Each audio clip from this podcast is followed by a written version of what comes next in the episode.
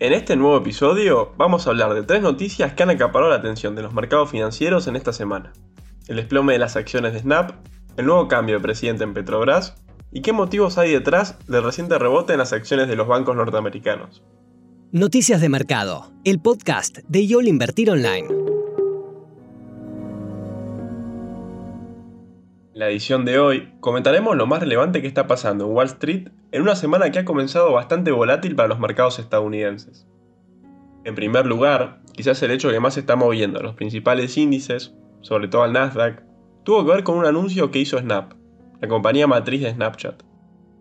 En la tarde del lunes, la empresa anunció que no alcanzará su guía de ventas y beneficios en el segundo trimestre debido al deterioro de las condiciones macroeconómicas. Entre algunos de los motivos, la compañía remarcó factores como la inflación, la guerra en Ucrania, los cuellos de botella o la escasez de trabajadores que está afectando negativamente a los presupuestos publicitarios.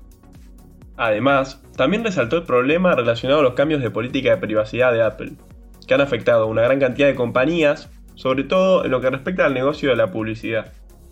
Tras conocerse la noticia, las acciones de la empresa se desplomaron más de un 40% en una sola jornada pero no solo ha tenido una caída drástica, sino que también ha generado un efecto contagio en otras firmas con negocios similares.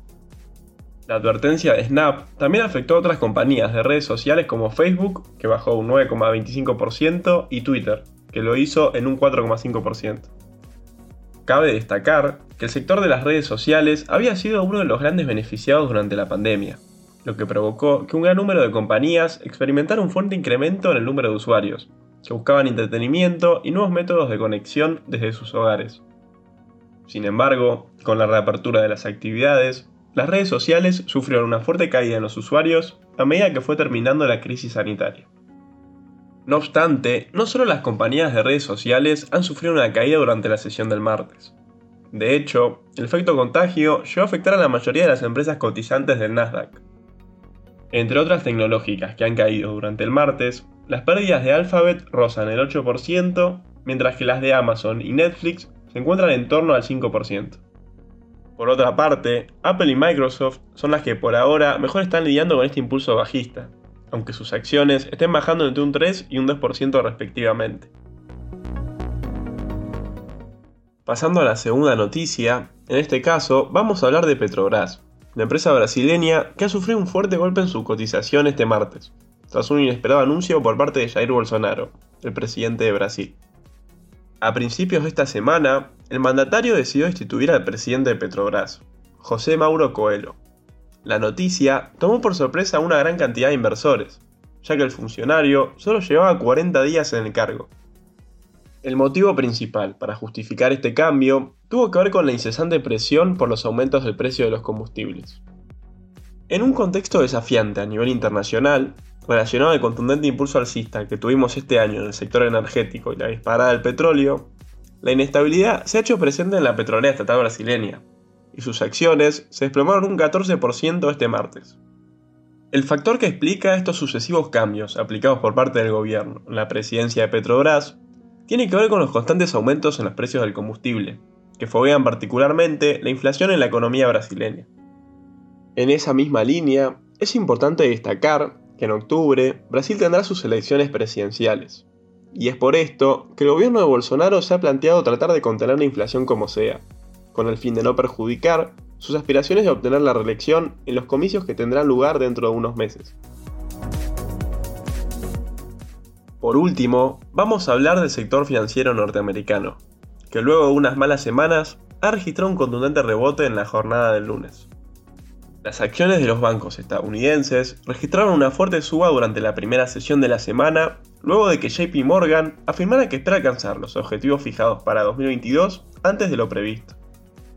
Durante el día de inversores de la firma, el director ejecutivo de JP Morgan, James Dimon, informó que las proyecciones realizadas para el año en curso se mantienen apartado de costos. Sin embargo, espera un incremento en cuanto a ingresos por intereses. El Ejecutivo comunicó que espera exceder los 56 mil millones de dólares en este aspecto, lo cual representa un 10% más que los 50 mil millones que habían pronosticado a principios de año. Esto se explica en parte por la política de suba de tasas que está llevando adelante la Reserva Federal, con el objetivo de combatir la inflación de la economía estadounidense.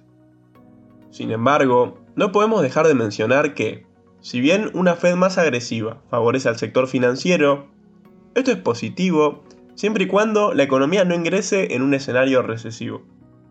A su vez, también vale la pena destacar que otra de las condiciones necesarias para que los bancos dinamicen sus ingresos es la diferencia entre el spread de tasa, es decir, la diferencia entre la tasa de corto y largo plazo, la cual todavía se encuentra en niveles bajos. Desde que se hicieron públicas las declaraciones de Dimon, las acciones de JP Morgan subieron más de un 7%.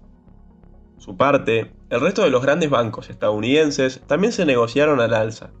Desde que comenzó la semana, los títulos de Citigroup, Bank of America y Wells Fargo subieron entre un 4 y un 6%. Para los oyentes que quieran seguir informados y quieran saber más alternativas de inversión de cara a los próximos meses, recomendamos que vean los portafolios sugeridos de Argentina y Estados Unidos, que se encuentran disponibles en la página web en la sección de Research. Y así terminamos este tip de inversión de YOL Invertir Online. Recuerden compartir el episodio si les gustó y les sirvió, y sigan atentos en Spotify para no perderse ningún contenido. Nos encontramos el próximo martes. Te esperamos en la próxima edición de Noticias de Mercado, el podcast de YOL Invertir Online. Para más información visita nuestro sitio www.invertironline.com y encontrarnos en nuestras redes sociales.